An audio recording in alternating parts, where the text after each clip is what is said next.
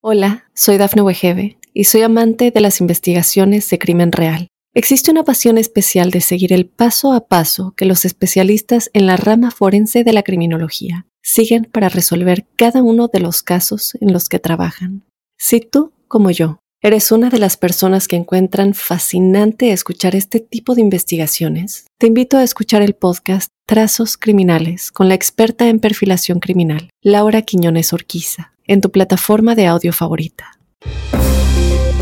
Hola, ¿qué tal amigos de Tu Mundo Hoy? Estas son las informaciones más importantes hasta el momento. Texas ha comenzado a enviar migrantes en avión hacia Chicago. Estadounidenses liberados por Venezuela arribaron a Texas. Líder norcoreano advierte de ataque nuclear si es provocado. Justicia Europea, FIFA y UEFA violan la ley con veto a la Superliga. Ritual para recibir al espíritu de la Navidad. Hola, ¿qué tal amigos de Tu Mundo Hoy? Mi nombre es Cristel Escobar y de inmediato comenzamos con las informaciones.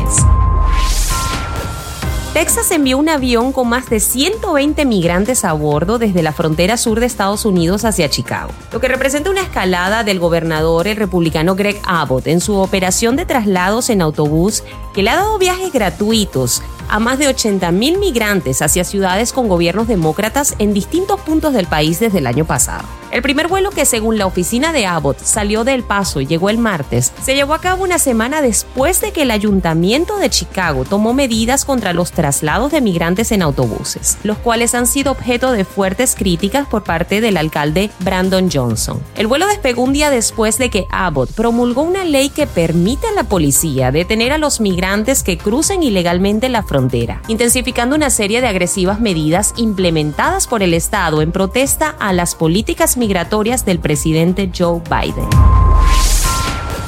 Por otro lado, los 10 estadounidenses liberados por el gobierno venezolano llegaron en horas de la madrugada a Texas este miércoles, luego de concretarse su canje por el empresario Alex Saab. Entre los norteamericanos liberados se encuentra Joseph Cristela, Avin Hernández, Gerald Kennemore y Savoy Wright. Dentro del mismo acuerdo, Venezuela accedió además a extraditar a Estados Unidos al contratista militar estadounidense Leonard Francis, conocido como Fats Leonard. Él es el presunto responsable de uno de los mayores escándalos de corrupción en el ejército de Estados Unidos. La Casa Blanca no ha confirmado si entre los estadounidenses excarcelados están los ex boinas verdes Luke Denman y Iran Berry, acusados de intentar derrocar a Maduro en el año 2019. En otras informaciones, el líder norcoreano Kim Jong advirtió que su país no va a titubear en lanzar un ataque nuclear si es provocado con armas nucleares, informó el jueves la prensa estatal. Los comentarios de Kim se dieron tras un encuentro la semana pasada entre Corea del Sur y Estados Unidos en Washington, donde discutieron la disuasión nuclear en caso de un conflicto con el norte. Washington, Seúl y Tokio divulgaron posteriormente un comunicado en el que urgieron al norte dejar de realizar provocaciones y aceptar nuestro llamado a participar en un diálogo sustantivo sin condiciones. Deportes. En deportes, la Superliga resucitó el jueves luego de que la máxima instancia judicial de la Unión Europea falló que la UEFA y la FIFA quebrantaron el derecho de la competencia en el fútbol al vetar la creación del torneo paralelo. El fallo fue elogiado por el Real Madrid, que junto al Barcelona lidera la batalla por fundar un certamen que competiría contra la Liga de Campeones. Abro comillas. En primer lugar, el fútbol europeo ya no será un monopolio. En segundo lugar, los clubes serán los dueños de su destino vemos reconocido el impulsar competiciones. Hoy triunfa la Europa de las libertades, el fútbol y sus aficionados. Hoy se impone el derecho y la libertad, dijo el presidente del Madrid, Florentino Pérez.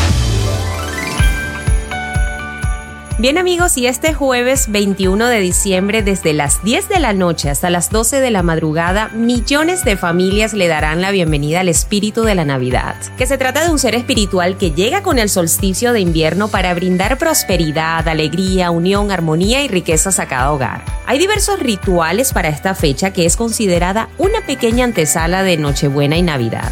Para iniciar el ritual de bienvenida te sugiero que te des un baño energizante con abundante agua, sales aromáticas y gel de baño. Se recomienda expresar muchísima gratitud durante el baño y luego escribir en un papel 21 peticiones especiales. Algunos de los rituales que también son recomendados para este 21 de diciembre son la limpieza profunda del hogar y una cena familiar en armonía. Además, se sugiere ventilar el espacio a medianoche para liberar las malas energías y darle la bienvenida al ente con inciensos de mandarina y velas naranjas, mientras agradecemos por lo alcanzado en el año.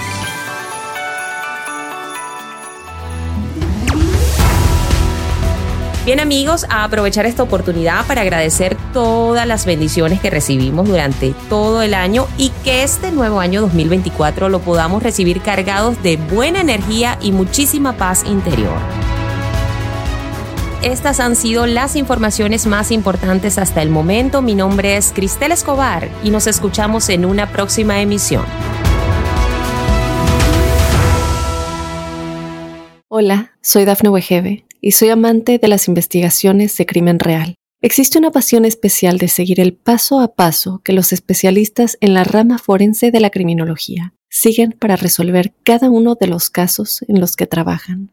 Si tú, como yo, eres una de las personas que encuentran fascinante escuchar este tipo de investigaciones, te invito a escuchar el podcast Trazos Criminales con la experta en perfilación criminal, Laura Quiñones Orquiza, en tu plataforma de audio favorita.